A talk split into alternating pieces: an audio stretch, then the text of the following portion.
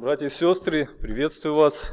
Как вы, наверное, знаете, с самого начала, с самого зарождения христианской церкви ей постоянно угрожала опасность, исходящая от лжеучителей. Помните, еще Иисус Христос во время своего земного служения, Он уже предупреждал учеников о том, что, чтобы они остерегались лжепророков. Он говорил, что это волки в овечьей шкуре. И Иисус предупреждал и говорил, как, нужно, как можно распознать их. После того, как Христос ушел, остались его ученики, апостолы, а, они также в их посланиях мы видим, что они очень, очень много говорят об опасности, отсходящей от лжеучителей. Апостол Иоанн, сейчас проходили это послание, первое, второе, третье Иоанна, мы видим, как много Иоанн говорит об этом, как много он пишет церкви, что появились эти люди, как их распознать, как выявить этих людей. И говорит о том, что нужно остерегаться того, чтобы оказаться сообщниками в их деле. Также и Павел пишет об этом, и другие апостолы. И сегодня мне бы с вами хотелось начать новое послание Нового Завета, послание Иуды, в котором также говорится о лжеучителях. Послание Иуды – это маленькое послание, всего лишь одна глава, и в принципе о нем не так часто говорят. Ну согласитесь, даже можете ли вы привести на память какие-то цитаты из этого послания, какие-то золотые стихи, любимые стихи. Можете ли вы вспомнить, о чем говорит это послание? То есть, ну, думаю, немногие это смогут вспомнить, немногие, не у многих есть какие-то любимые стихи там. И вообще не так часто об этом послании говорится. Но думаю, что это напрасно, потому что в нем также содержится очень много важных истин, которые помогут нам с вами в, нашем, в нашей христианской жизни. И с чего мы с вами начнем? С чего мы с вами начнем, с, подходя к этому посланию? Конечно же, во-первых, нам нужно узнать, кто является его автором, кому оно адресовано, когда написано, где написано и для чего написано не взял же человек просто и не решил, а дай-ка я напишу послание такой-то церкви, ну просто так захотелось. И вдруг еще так и получилось, что это послание оказалось в Библии. То есть навечно запечатлено Богом, можно сказать, что. И мы с вами спустя уже много сотен лет можем читать его. То есть не просто так. Была у него определенная цель, и это послание также очень важно знать и понимать. Итак, автор. Откройте в Библии послание Иуды, первый стих. Сейчас мы увидим, кто же является автором этого послания. Иуда, раб Иисуса Христа, брат Иакова. У меня к вам такой вопрос, чтобы вы не расслаблялись, чтобы ну, не было просто я говорю, вы слушаете, Хотелось бы вам дать такой повод для размышлений. Как вы думаете, кто написал послание Иуды? Ну, понятно, что Иуда, да? То есть сразу логический ответ Иуда. Слышу варианты брат Иисуса Христа, э, может быть, еще какие-то есть. А, раб Иисуса Христа, раб Иисуса Христа, брат Иакова, да? Но все-таки есть вопрос, что же это был за Иуда? В Новом Завете мы находим несколько человек с таким именем. И давайте теперь перечислим их и постараемся понять, кто же из них является автором этого послания. Итак, первый Иуда – это всем известный Иуда Искариот. Как вы думаете, мог ли этот человек быть автором послания Иуды? Нет. Почему нет? Повесился, там еще, еще, да. Ну, естественно, он никак этим автором быть не мог, потому что вряд ли этот человек, во-первых, мог называть себя рабом Иисуса Христа. В Евангелиях мы видим, что Иуда ну, никак не отличался таким уж особым почтением Господу Иисусу Христу. Нигде мы этого не можем с вами увидеть, и вряд ли этот человек сказал бы о себе, что я раб Иисуса Христа. Также нет нигде упоминания о том, что у него был брат по имени Иаков. Нет такого упоминания. И также всем известно, что этот человек повесился еще до того, как даже образовалась церковь. И вряд ли он мог кому-то написать подобное письмо. То есть этот человек у нас сразу отпадает, сразу понятно, что это не он. Второй претендент. Есть так называемый Иуда из Дамаска, в доме которого Павел молился после того, как обратился в веру в Иисуса Христа. Иуда из Дамаска. Как вы думаете, этот человек мог быть автором этого послания? А почему нет? Но навряд ли, а, потому что мы нигде в тексте не видим никаких указаний на то, что этот человек мог быть автором. И вообще о нем единственное упоминание это в Деянии апостолов и все. Больше об этом человеке ничего не говорится. Неизвестная личность. Поэтому вряд ли он мог быть этим автором. Следующий Иуда, Иуда по прозвищу Варсава. Это одна из ведущих фигур Совете церквей. И помните, что этот человек вместе с силой был назначен сопровождать Павла и сообщить в Антиохии решение Совета в Иерусалиме о том, что двери церкви открыты для язычников. Помните, да, эти люди пошли вместе с Павлом, пришли, и, как написано, этот Иуда был еще и пророком, и он наставлял еще церковь. И поэтому мог ли этот человек быть автором послания Иуды? Мог. Но опять-таки в тексте мы не видим никаких признаков, никаких упоминаний о том, что именно этот Иуда был автором этого послания. Ничего нет, ничего не сказано. Опять же, о нем говорится только там, и все. Больше об этом человеке ничего не сказано. Следующий Иуда, который уже гораздо больше подходит под автора, это Иуда, один из апостолов Иисуса Христа. Иуда в Евангелии от Иоанна, Иоанн называет его Иуда не Искариот. Подчеркиваю так, Иуда, но не Искариот. Также в Евангелии от Луки он назван именем Иуда Иаковлев. Евангелие Луки, 6 глава, 16 стих. Или также Иуда брат Иакова. Деяния апостолов, 1 глава, 13 стих. Иуда Иаковлев, Иуда, брат Иакова, один из учеников, один из апостолов Иисуса Христа. Как вы думаете, этот человек является автором послания Иуды? Подходит, да, мы видим в Деянии апостолов, что написано «брат Иакова». Казалось бы, все ясно, вот он он автор. Тем более апостол Иисуса Христа. Кому, как не ему, написать это послание церкви? Но есть, опять-таки, здесь некоторые возражения. Во-первых, в Деянии апостолов, где он назван братом Иакова, слова «брат» в оригинале нет вообще. То есть там написано просто. Вот собрались ученики, апостолы – они перечисляются поименно, среди них есть такой Иаков Алфеев, Иаков сын Алфея. Дальше перечисляется Иуда брат Иакова, но слово брат там нет в оригинале. То есть говорится просто Иуда Иаковлев. То есть Иуда сын Иакова. Ну, так же, как э, в Евангелии от Луки, Иуда Иаковлев. Лука так на нем пишет. То есть он не является братом Иакова, у него нет брата Иакова. И также в самом послании Иуды,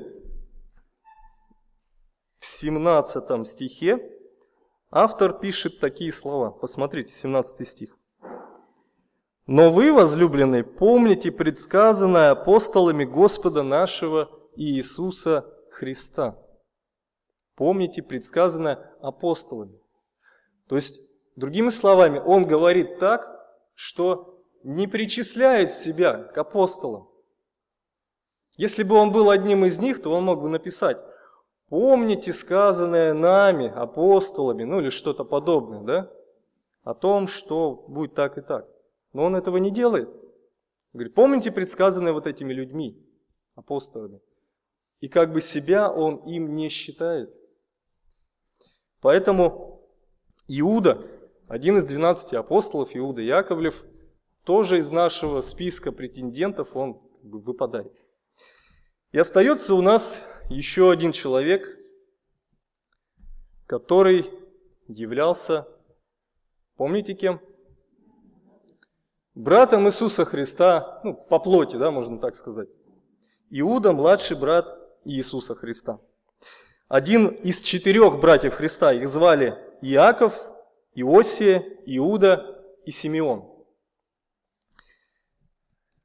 Так что, если это послание было написано действительно этим человеком, то больше всего указаний на то, что это действительно он. Только Иаков мог на самом, о, Иуда, извиняюсь, мог на самом деле назваться братом Иакова. Иаков, помните, кто был, да? Это также был брат Иисуса Христа, известная личность, один из столпов, как Павел в Галатам пишет, что говорит, Иаков, Иоанн, Петр, почитаемые столпами, то есть те люди, на которых, ну, можно сказать, в то время держалась церковь, руководители церкви, известная личность Иаков. И Иуда был его братом, и он здесь в этом послании ссылается как бы на него. Кто он? Иуда, брат Иакова. Также, что указывает на то, что именно Иуда, брат Иисуса Христа по плоти, был автором этого послания. Стиль написания. Стиль написания послания. Если сравнить, взять послание Иакова и посмотреть, как пишет он, и взять послание Иуды, то в принципе похоже – Потому что Иаков использует очень много сравнений с природой, таких иллюстраций. У него такое яркое, насыщенное послание, доступное, понятное каждому человеку. Иуда тоже пишет, в принципе, похожим образом. Тоже много иллюстраций, безводные облака, там, свирепые волны. То есть все взято из природы, и то, что люди могли видеть э, рядом с собой, в принципе, хорошо, и благодаря этому хорошо понимать написанное. Ну, так как эти э, люди росли вместе, то, видимо, и стиль их написания оказался похожим. Потому что долгое время пребывать вместе, общаться друг с другом, то, естественно, что-то, ну, ну получается много общего. Итак, самым вероятным автором этого послания, и, скорее всего, это точно был он, является Иуда, брат Иисуса Христа по плоти. На это есть указание в тексте Иуда, брат Иакова, и также похоже, как само послание было написано. Но здесь есть некоторые возражения, естественно, что у определенных, у некоторых людей возникает вопрос. Ну, я не согласен.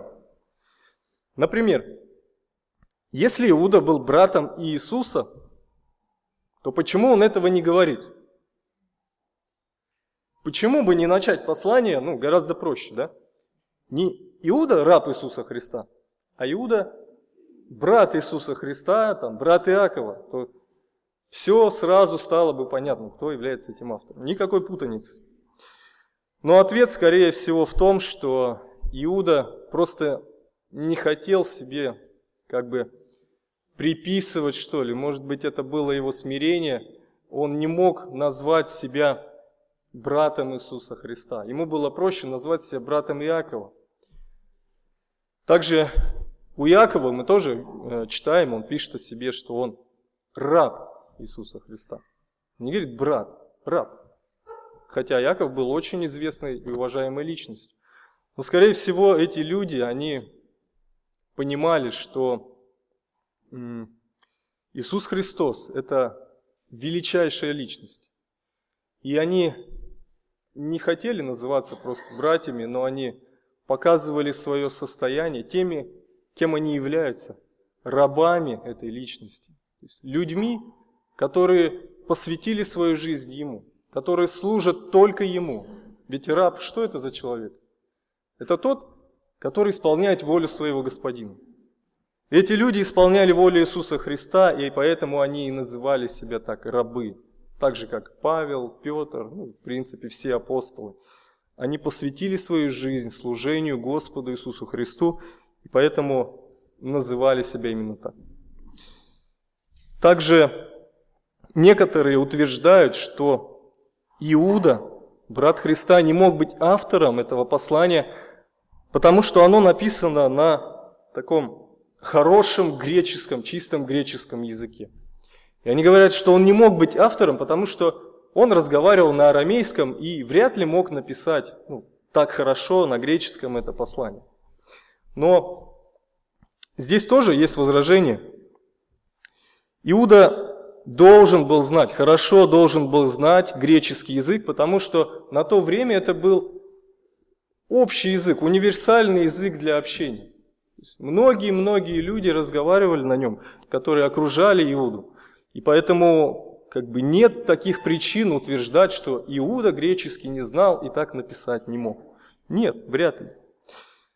Также возможно, что Иуда использовал ну, писаря, да? человека, который мог писать под диктовку и мог как-то корректировать какие-то слова, какие-то выражения, то есть э, делая их более такими удобно читаемыми, что ли, как-то более грамотно. Ну, как сейчас, допустим. Есть человек, который, может быть, хорошо мыслит, да, но не совсем ясно умеет выразиться, сформулировать как-то слова, да, не совсем, может быть, грамотен в школе получил, может быть, ну, плохо учился в школе, не совсем грамотно. И поэтому он может попросить кого-то, ну, человека что-то вроде редактора, да, и тот будет писать под его диктовку, где-то что-то поправлять, исправлять, подсказывать, давай, может быть, так сделаем лучше. То есть могло быть и так. Поэтому эти возражения, они, в принципе, не столь существенны. Но предполагаются еще и другие возможности. Тогда, если не Иуда, то кто еще мог написать? Ну, допустим, написал какой-то человек другой, просто другой человек, которого звали Иуда. Но здесь есть определенные трудности. Совпало так, что он тоже оказался братом Иакова, да? И вообще трудно себе представить, что такое небольшое послание стало, э, было принято в нашу Библию. И такое послание, которое написано совсем неизвестным человеком. То есть неизвестно, кто написал. И взяли и включили Бог так сделал, что оно было включено в Библию. То есть вряд ли, вряд ли, просто какой-то непонятный Иуда. Также, может быть, кто-то написал под псевдонимом Иуда, то есть выдает себя за Иуду. В период между Новым Ветхим Заветом был написан десятки книг, которые были приписаны Моисею, Еноху, там, Иезекиилю, разным пророкам, Соломону и многим другим. Но эти книги все приписывались известным людям. Ну, Соломон известен, известен. Там. А, пророк Иса известен, известен. Моисей известен, известен. Но здесь, взяв псевдоним Иуда, в принципе, в чем выигрывает автор? Как бы особо ни в чем. Никто, это имя Иуда, оно особо не, неизвестно так сильно и не в таком уж великом почете. Ну, думаю, достаточно. Думаю, в принципе, достаточно вот этих утверждений, этих примеров, чтобы сказать и твердо понимать, что автором послания является все-таки Иуда, брат Иисуса Христа. Помните, что, подобно другим своим братьям, в том числе Иакова, Иуда не верил в господство, не верил в то, что Иисус Христос является Мессией, когда Иисус был на земле – Помните, они даже приходили с матерью, да, и хотели забрать его, потому что думали, что с Иисусом Христом что-то не в порядке. Они хотели забрать его домой, думали, может быть, человек ну, с ума сошел. То есть говорит такие вещи, заявляет. Они не верили в Иисуса Христа. Но после воскресения Господа он вместе с братьями, Иуда вместе с братьями, неизвестно со всеми или только с Иаковом, он примкнул к общине апостолов и был в числе первых уверовавших во Христа. Книга Деяний апостолов, первая глава, 14 стих, когда они все собрались вместе в горнице. Также вместе с другими братьями-апостолами Иуда нес миссионерское служение. 1 Коринфянам, 9 глава, 5 стихи. Помните, Павел говорит, что разве мы не можем иметь спутницы жен, как и Кефа, как и братья Господни? Иуда вместе с братьями занимался распространением евангельской вести. Ну, не знаю, убедило ли вас это Убедило ли вас то, что действительно этот человек является автором? Если нет, то можете самостоятельно дома поисследовать, почитать, сравнить, чтобы внутри самих себя иметь твердое убеждение и понимание. Но мы идем дальше. Мы идем дальше, и дальше в первом стихе мы видим получателей послания. Написано послание, естественно, должен быть автор – и должны быть люди, которым оно должно быть адресовано. И дальше в первом стихе мы видим, что говорится нам об этих людях. Что это за люди? Иуда, раб Иисуса Христа, брат Иакова, призванным, которые освящены Богом Отцом и сохранены Иисусом Христом. Итак, с первого стиха, что мы с вами можем узнать о получателях? Что говорится об этих людях? Во-первых, мы видим, что они призваны. Помните, что весь новый, э, в Новом Завете очень часто используется это слово. Павел обращается к верующим, посланник к римлянам, к коринфянам, он называет их призванными. В других посланиях также говорится о призвании. И речь здесь идет не просто о том, что эти люди кто-то их позвал, и, и как бы вот они что-то услышали, какую-то информацию, кто-то их зовет. Здесь речь идет о действенном призвании Бога. То есть, когда Господь обращается к человеку, когда человек слышит Евангелие, и когда человек обращается, то есть обращается на, на этот призыв и верует в Господа Иисуса Христа. Господь действует, Он вырывает этих людей из, можно сказать, тьмы, из рабства сатаны, которым они скованы, и призывает их к себе. Говорят, пойдем, ты будешь со мной. Эти люди откликаются и идут. То есть это эффективное Божье призвание. Ведь мы читаем, что многие люди слышали о том, что чему учил Иисус Христос, к чему Он призывал, к чему, чему учили апостолы, к чему они призывали, но эти люди не откликнулись. Они просто услышали, и, как написано, закрыли уши свои, глаза, никак не отреагировали. Но получатели этого послания уверовали в эту весть, они стали детьми Божьими, и Иуда пишет именно им – именно церкви Иисуса Христа. Также дальше мы видим, что автор пишет о них, что они освящены Богом Отцом. Опять же, не совсем точный перевод, потому что в оригинале говорится возлюблены Богом Отцом. То есть призванные, возлюбленные Богом Отцом. Господь возлюбил многих людей. Господь призвал этих людей своим действенным призывом, и Он продолжает любить. И на нас с вами, Он нас и нас с вами возлюбил, Он нас призвал, и сейчас Его любовь, она также распространяется, Он также любит нас, э, заботится о нас, думает о нас, знает наши нужды. Эти люди также были, получатели также были такими же. Церковь Господа Иисуса Христа, Церковь Божья, которую Он избрал себе, призвал и возлюбил. И последнее, что мы можем увидеть о получателях, они сохранены Иисусом Христом. Братья и сестры, вопрос к вам. нуждаемся ли мы с вами в том, чтобы Господь нас хранил в нашей христианской жизни? Почему? Неужели мы сами не можем? Неужели, раз мы уверовали, знаем, что есть Бог, что Иисус Христос умер за наши грехи, неужели мы с вами дальше сами не можем идти по этому пути? Писание говорит, что не можем. Писание говорит и сравнивает верующих как э, стадо Божие, как овец. А овцы могут быть самостоятельными? Нет.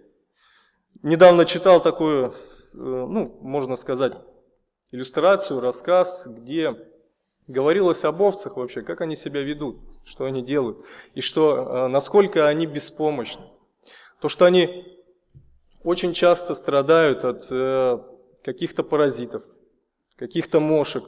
Иногда до того доходит, что эти мошки, когда облепляют овцу, она уже не знает, что ей делать, она просто начинает биться при возможности о что-нибудь головой, там, дерево, стенка. А овца не способна сама найти себе пропитание, так как очень плохо видит.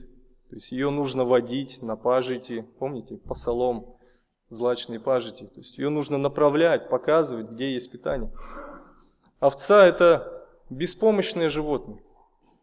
Если будет какой-то враг, то овца не может защититься. У нее нет способности там, э, дать отпор, допустим, волку. Нет у нее таких возможностей. Овца, она, ну, можно сказать, трусливое животное.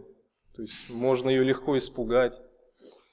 И не зря Господь создал этих животных, они можно сказать, как образ, потому что церковь его, мы с вами действительно похожи на этих беспомощных овечек. Мы в мире постоянно сталкиваемся с какими-то какими трудностями. Каждый день. А, те же самые болезни, о которых мы сегодня молились да, за излечение, болезнями сталкиваемся. Сталкиваемся с какими-то неприятелями, с людьми, которые ну, желают зла. Часто испытываем какие-то проблемы с финансами. Ну, у нас с вами еще это как-то более-менее, но есть другие регионы в мире, где люди и не знают, что им даже покушать, даже верующие. Думают, где найти, как выжить. И очень-очень-очень много всего. Грех, который живет в нашем теле, который желает постоянно взять господство над нами, вновь поработить нас, сделать своими слугами. И мы должны с ним бороться, нам необходимо с ним бороться, но в нас самих этой силы нет. Мы не можем себя сохранить. И поэтому мы нуждаемся в том, чтобы Господь Иисус Христос, Он постоянно хранил нас в нашем христианском земном пути. Оберегал от каких-то опасностей, давал мудрость, как нужно поступать. Помогал в духовной борьбе, в какой-то физической борьбе. То есть постоянно мы в нем нуждаемся. И автор Иуда пишет своим получателям, что они сохранены Христом. Они уверовали, они сейчас живы, живут как-то, развиваются. И все это благодаря тому, что Господь Иисус Христос постоянно оказывает заботу о них. Но все-таки эти слова, они не дают нам полного понимания, кто же является получателем. Да? Ну, какие-то верующие. Какие-то верующие. Но непонятно, где они находятся, что за верующие. И здесь мы можем сделать только предположение. Первое посла... Второе послание Петра. Петр пишет о похожих проблемах, что Иуда. Только Петр говорит, что придут, появятся у вас, будут лжеучители, Иуда говорит, что уже вкрались, они уже в церкви. Похожие послания. Может быть, одна и та же церковь, одни и те же получатели. В первом своем послании апостол Петр называет определенный регион. Сейчас, подождите, найду. Кому он пишет? Так, первое послание Петра, первая глава. Петр, апостол Иисуса Христа, пришельцем рассеянным в Понте, Галатии, Каппадокии, Асии, Вифинии избранным. То есть видите, да? Несколько таких регионов, кому адресовано послание. Во втором своем послании Петр пишет, что он уже писал им, писал им послание. То есть можно предположить, что первое и второе послание Петра было адресовано одним и тем же людям. И Иуда здесь пишет и говорит о лжеучителях, и поэтому возможно предположить, что Иуда обращается к этим же верующим. Понтии, Галатии, Каппадокии и прочим регионам. К этим же верующим, к этой же церкви, к этим же церквам, которые состоят из иудеев и язычников. Ну, такое предположение не совсем текст нам дает, не пишет точно, куда, кому, но мы можем предположить, взяв во внимание другие послания и послания Иуды. Теперь давайте попробуем разобраться в времени написания. Скажите, кто знает, когда было написано послание Иуды? Есть какие-то вообще предположения? Какие года? Ну, наверное, сложно сказать, да, не все вообще такие даты помнят. Послание Иуды предположительно было написано в 68-70 годах нашей эры, да, по Рождеству Христову. В своем втором послании, которое было написано приблизительно в 67-68 годах, апостол Петр пишет, что будут у вас лжеучители. Иуда говорит, что вкрались. Значит, что можно? Какой можно сделать вывод? Послание появилось после того, как написал Петр. Также здесь, э, в этом послании Иуды, здесь нет ни одного упоминания о том, что был разрушен храм в Иерусалиме. В 70 году, э, если не ошибаюсь, Тит Веспасиан, да, осадил Иерусалим, было убито огромное количество евреев, по-моему, миллион человек погибли, и был разрушен храм. То есть для иудеев, для евреев это было страшное событие. Но Иуда здесь о нем ничего даже и не упоминает, ничего не говорит. И поэтому можно предположить, что послание было написано до разрушения храма в Иерусалиме в 70 году. Потому что если бы было написано после, то, возможно, Иуда использовал бы еще и этот пример и сказал бы, посмотрите, а, к чему привело развращение, да, к чему привело отступление людей от Господа. Храм разрушен. Господь осудил свой народ через это. Здесь Иуда приводит очень много исторических примеров. Он говорит об исходе из Египта, а, говорит о восстании Кореи, к чему все это привело. И если бы храм уже был разрушен, то, наверное, Иуда бы и это использовал. Для того, чтобы дать людям как бы еще больше убеждений, еще ярче и лучше показать им, к чему ведет отступление от Господа. Но мы здесь не видим ничего этого, и поэтому, скорее всего, послание было написано после второго Петра и до разрушения храма в Иерусалиме, значит, где-то 68-70 года, примерно так. Место написания. К сожалению, ничего не сказано.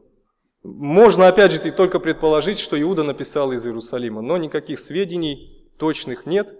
Ну, в принципе, не столь мы с вами уже и пострадаем от этого, да, если не будем знать, где это послание было, написано. Ну что, мы с вами увидели автора, им является Иуда, брат Иисуса Христа. Мы с вами увидели получатели, это призванные, возлюбленные Богом, сохраненные Иисусом Христом. Скорее всего, это церкви, которые находились в Понте, Галатии, Каппадокии, церкви, состоящие из евреев и язычников. И дальше, во втором стихе, мы с вами можем увидеть пожелание автора своим получателям. Пожелание автора. Давайте прочтем второй стих. «Милость вам и мир, и любовь да умножится. Так слово «милость», что же оно означает? Милость. Вот буквально значение слова «милость». Милость, милосердие, жалость, сострадание, сочувствие. Подчеркивает сострадание и оказание милости и доброты человеку в жалком состоянии.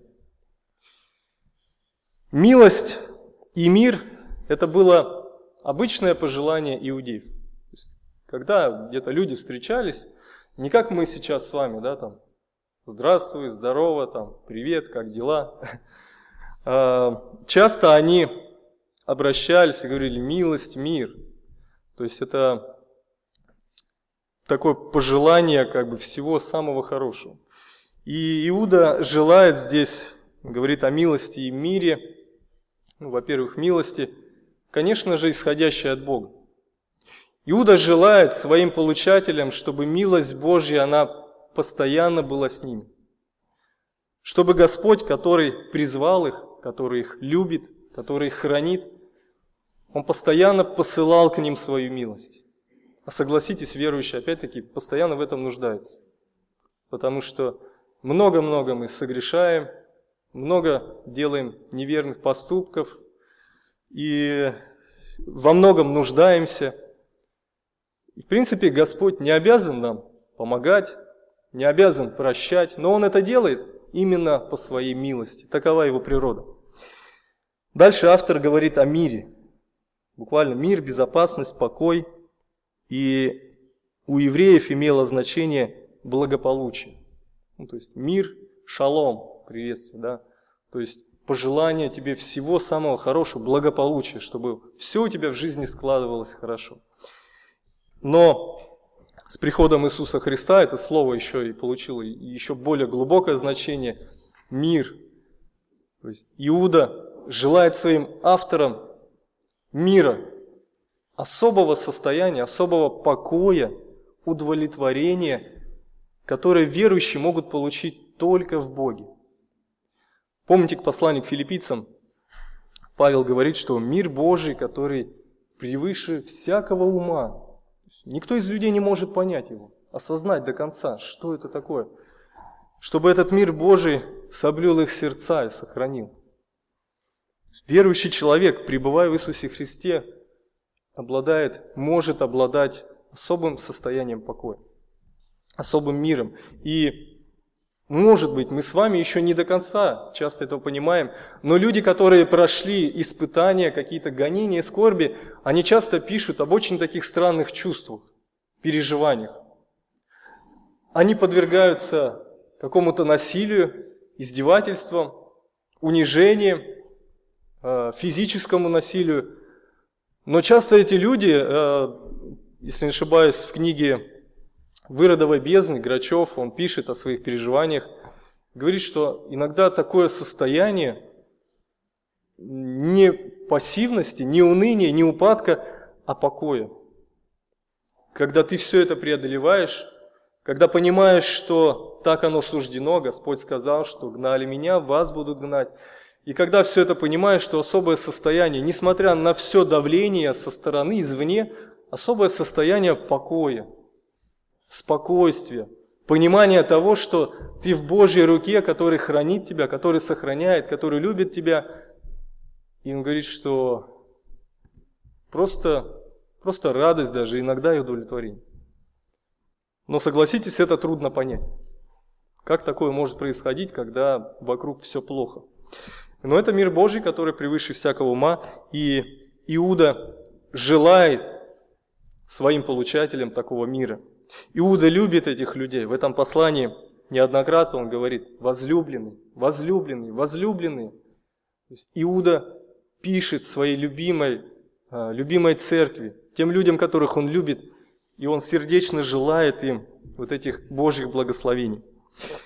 И также он пишет, любовь да умножится, милость вам и мир, и любовь да умножится. То есть плюс ко всему этому он еще и желает, чтобы и любовь, которую Господь любит этих людей, она постоянно умножалась, то есть увеличивалась. Есть не просто плюс, да, пусть будет больше, а умножается, увеличивается, увеличивается, увеличивается. Итак, пожелание автора мы увидели, что он хочет, он желает милость, милости, мира, любви. Но нам с вами также еще и нужно понять, хорошо понять, для чего же автор пишет это послание. Почему вдруг Иуда решил написать церкви это послание?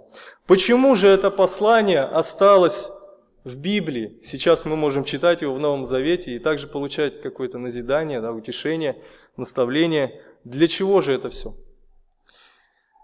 Цель послания Иуды можно озвучить так. Борьба с лжеучителем или борьба с вероотступником. И как Иуда достигает своей цели? То есть есть цель у человека, да? Напишу им для чего? Потому что появились лжеучители, и с ними нужно бороться. Как мне достичь этой цели? И вот как Иуда это делает. Во-первых, он призывает сражаться за веру. Третий стих. Возлюбленный, имея все усердие писать вам об общем спасении, я посчитал за нужное написать вам увещание, подвязаться за веру, однажды преданную святым. Слово «подвязаться» буквально означает сражаться, бороться. И это такая иллюстрация, которая описывает воинов, солдат, которые сражаются, ну, которые ведут битву и бьются за что-то. Иуда призывает верующих Э, призывает верующих дать отпор, дать сопротивление, бороться с лжеучителем. Дальше в четвертом стихе он говорит, что вкрались некоторые люди, издревле предназначенные к этому осуждению. Вкрались. Буквально они тайком проникли. Тайком проникли, они уже в церкви, и нужно с ними бороться, чтобы истина Евангелия не была искажена этими людьми. Иуда понимал угрозу, которую несут лжеучители, и поэтому призывает церковь встать, как в доблестных, верных воинов, встать на защиту а, истины Божьей. Также, как дальше Иуда достигает своей цели? Как бороться с этими людьми? Он призывает церковь, встаньте, боритесь. Дальше Иуда показывает, что этих людей постигнет неминуемый суд, как это было и с другими непокорными. Пятый стих, шестой стих, седьмой стих. Иуда показывает эти а, примеры прошлого. Исход Израиля из Египта. Что произошло? Посмотрите, что произошло с теми, кто начал роптать и не поверил Господу. Также ангелов, он упоминает здесь об ангелах, которые не сохранили своего достоинства. Также Содом и Гамора, известные, даже среди неверующего мира известные такие названия, такие города, то есть города, в которых царила полная распущенность. И Господь осудил, вынес свой приговор и осудил эти города. И поэтому для борьбы с лжеучителями Иуда показывает, посмотрите, суд неминуем. Раньше было так, Господь осудил непокорных, восставших против Него. И сейчас дальше он говорит, что точно так будет и с этими людьми. То есть церковь, читая, могла понимать, то есть насколько страшно встать на этот путь, насколько страшно послушаться этих людей, их учения и вести себя подобным образом. И также эти люди, услышав подобные слова и подоб... увидев подобные примеры, я думаю, а, может быть у некоторых из них что-то и произошло в голове, может быть кто-то и серьезно испугался видя и понимая, что на самом деле суд Божий неминуем для непокорных. Дальше Иуда продолжает достигать своей цели. Иуда показывает суть лжеучителей. Он, можно сказать, срывает маски с этих людей. Он описывает, какие они, приводя разные-разные иллюстрации, хорошо понятные для каждого человека. Он показывает, что они такие, они такие, они так себя ведут, они это делают. То есть он буквально вот этих притаившихся, скрывшихся, растворившихся среди церкви людей, он изобличает. Говорит, вот они какие. Посмотрите, как они себя ведут, как их распознать. Ведь для того, чтобы бороться с лжеучителями, нужно знать их ну, в лицо, да, что это за люди, как они себя ведут, что они делают. И Иуда так поступает. Он показывает церкви, вот они, какие эти люди – а, дальше Иуда в конце уже, он призывает церковь хранить себя. Как бороться с лжеучителями? Нужно дать отпор, Нужно понимать, что эти люди будут осуждены за свои поступки. Нужно видеть, что они из себя представляют, каковы они. Э, и нужно себя хранить. В конце «А вы, возлюбленный», 20 стих, «назидая, сами, назидая себя на святейшей вере вашей, молясь Духом Святым, сохраняйте себя в любви Божией, ожидая милости от Господа нашего Иисуса Христа для вечной жизни». Сохраняйте себя. Верующий храним Господом, но все-таки на нас с вами тоже лежит ответственность. Храните себя самих, то есть прилагать усилия, быть внимательными и хранить себя от того, чтобы э, подпасть под влияние лжеучителя, оказаться под их влиянием, под их учением. И также в самом конце уже Иуда призывает спасать тех, кого еще можно спасти. Он пишет, «И к одним будьте милостивы с рассмотрением, а других страхом спасайте, исторгая из огня, обличайте же со страхом, гнушаясь даже одежду, которая сквернена плотью». То есть он призывает церковь, спасайте еще тех, кого можно спасти, кого можно вырвать из лап этих людей. Вот так Иуда достигает своей цели борьба с лжеучителем. И Иуда на протяжении послания, он достигает этой цели. Что интересно, в начале Иуда-то хотел писать совсем о другом. Он говорит, что хотел писать вам об общем спасении. То есть, скорее всего, поделиться какой-то радостью, а, может быть, напомнить христианам о каких-то истинах евангельских. Но Иуда увидел угрозу, о которой говорил Петр придут, будут лжеучители. Иуда увидел, что эти люди уже появились, и он понял, что сейчас нужно срочно предпринимать меры. Нужно что-то делать, нужно действовать. И поэтому вместо того, чтобы просто говорить о вере, о каких-то, может быть, учениях, доктринах, он пишет верующим такое письмо, в котором предупреждает их, призывает к борьбе. Потому что Иуда хорошо понимал, что угроза велика. Итак, братья и сестры, почему нам с вами нужно знать это послание, нужно понимать его и применять в своей жизни? Как вы думаете, почему? Ведь оно было написано давным-давно, к определенным людям, а, связаны с определенными обстоятельствами. Какие-то лжеучители, это, возможно, как Иоанна, гностики, которые верили там, в дух, в материю, которые, некоторые из них утверждали, что Христос вовсе и не был физически на кресте, это лишь что-то видимое, какая-то энергия. Может быть, это были так называемые антиномисты, то есть ну, по-русски противозаконники, люди, которые отвергали вообще закон, которые говорили, что раз есть благодать, лишь спасение по вере, значит можно жить как хочешь, лишь бы верил – Лишь бы верил, что есть Иисус Христос, и Он умер за мои грехи, и теперь я могу делать все, что хочу. Закон надо мной не имеет власти. Хочу, а, ругаюсь, сквернословлю, хочу, пью сколько мне угодно. Хочу, не люблю брата, ненавижу его. Хочу, впадаю в блуд. То есть закон его теперь уже нет, он мне этого не запрещает. Я верю, что Иисус умер за мои грехи, значит, я все это могу делать, и мне за это ничего не будет. То есть, возможно, что-то подобное, чему-то подобному учили эти люди. Но нам с вами сейчас, почему это послание важно знать? Зачем оно с вами нужно? И понимать его цель. Потому что мы живем, как и получатели, также в мире, который наполнен разными лжеучениями. Открыл интернет и, ну, не знаю, за какой год точно эта сводка, может быть, там, с 10 года начиная, было написано, что в России по статистике где-то насчитывается две с половиной тысячи разных культов и сект.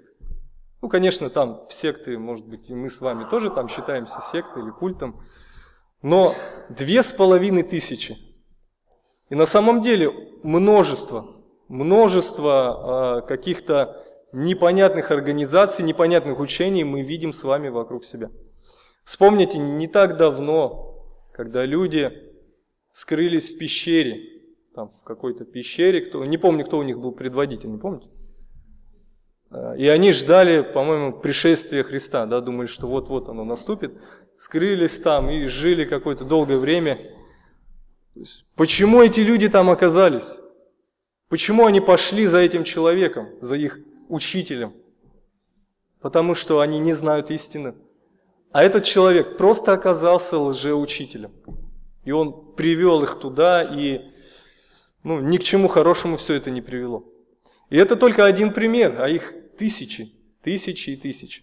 И это только в России больше двух тысяч разных таких культов и сект. А если взять весь мир, если взять там, Америку, Африку, которая вообще наполнена разными-разными там верованиями, культами, если взять Индию, если взять а, еще какие-то страны, регионы, то ну, мы, наверное, собьемся со счета и не сможем даже за всю нашу жизнь понять вообще, перечитать, во что люди там верят. То есть настолько все спутано. И поэтому нам с вами нужно утверждаться в истине.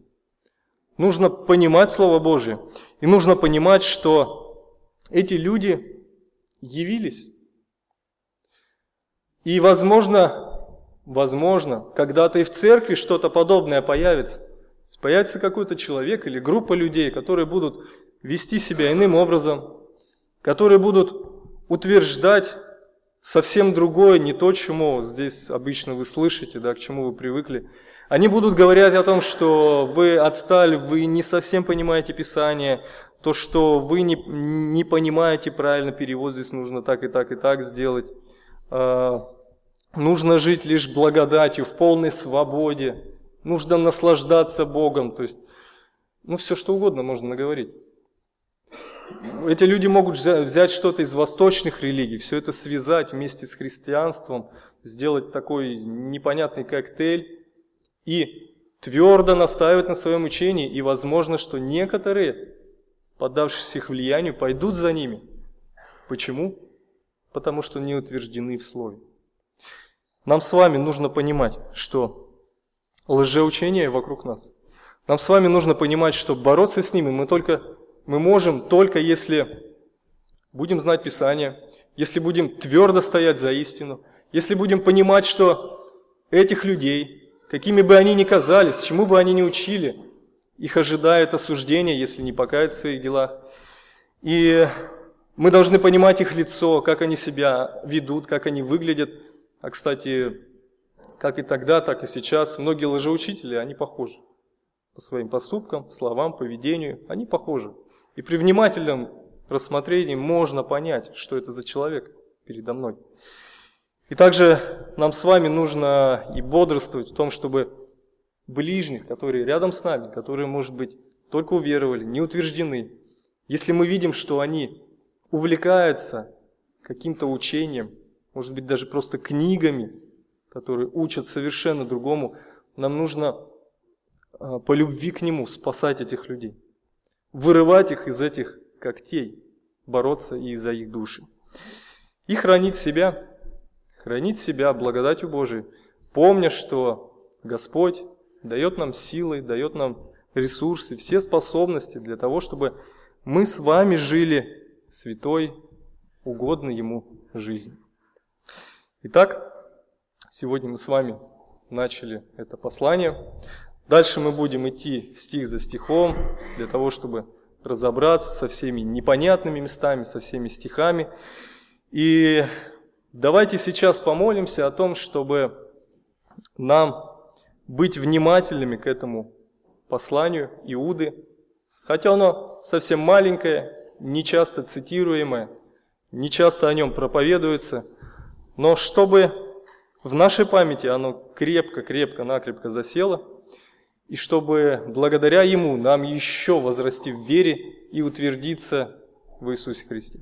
Давайте об этом помолимся.